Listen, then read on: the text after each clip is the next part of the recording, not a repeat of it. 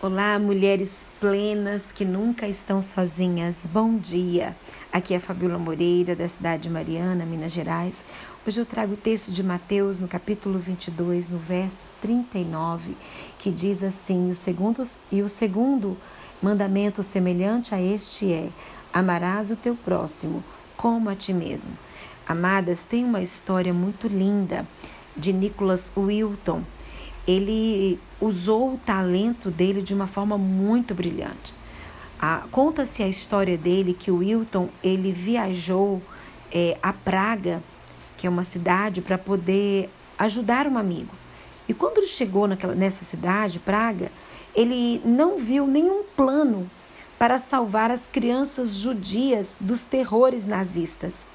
Movido pela compaixão, é, Nicolas ele organizou viagens de trem de Praga até Londres, no intuito de dar para aquelas crianças judias uma chance de vida. O grande desafio para Nicolas era achar países dispostos a, a, apoiar o projeto dele. Logo que espalhou a notícia do projeto de Wilton, e cada família é, judia que o procurava, é, tinha mais urgência ainda de pessoas para abraçar aquele projeto. E esse ele era um britânico, né? E então é, ele conseguiu salvar de ir para os campos de concentração 600 e, 669 crianças.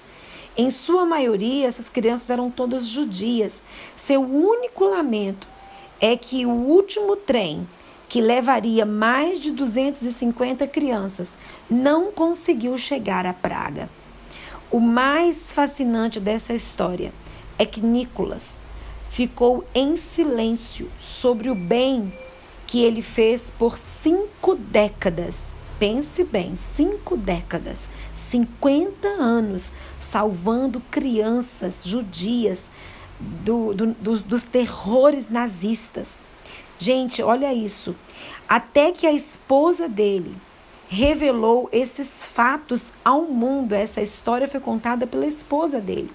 Outro fato interessante é que o próprio Wilton não conhecia a extensão do bem que ele mesmo fez. Uma coisa é certa: se esse fato não fosse revelado aqui na terra, né, através da esposa dele ou de outra pessoa, um dia o céu nos revelaria a brilhante atitude desse homem, de ter usado a sua inteligência, o seu talento, a sua estratégia, porque ele foi estrategista em salvar durante cinco, é, cinco décadas gerações e gerações de criança.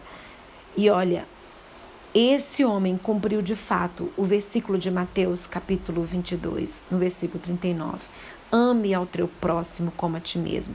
Isso é amar o próximo, fazer pelo outro sem querer algo em troca, fazer sem querer aplausos, fazer sem querer, sem querer ser reconhecido. Hoje nós estamos numa era em que as pessoas elas dão esmola com a mão direita e elas querem que, né, que os outros saibam. Muitos estão fazendo, tiram, tiram fotos, postam nas redes sociais as suas boas ações.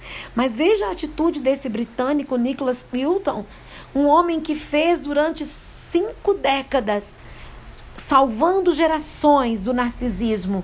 Nunca buscou a glória para si ou o aplauso de alguém, mas depois da sua morte é que foi revelado o seu grande ato, usou o talento da inteligência, da estratégia para salvar vidas.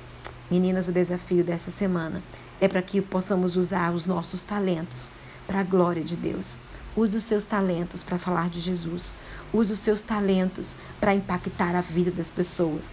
Use os seus talentos de inteligência, de estratégia. Eu não sei o que você faz, eu não sei quais os dons, os talentos, as habilidades que Deus deu a você, mas use todos eles para a glória de Deus e para que vidas sejam salvas, para que vidas sejam influenciadas na caminhada para o céu. Que Deus te abençoe. E a minha oração é: Senhor meu Deus, usa-me. Use esta mulher que me ouve para o teu serviço, para a tua glória e para que vidas sejam salvas, para que vidas conheçam a Ti como único e suficiente Salvador. Em nome de Jesus. Amém.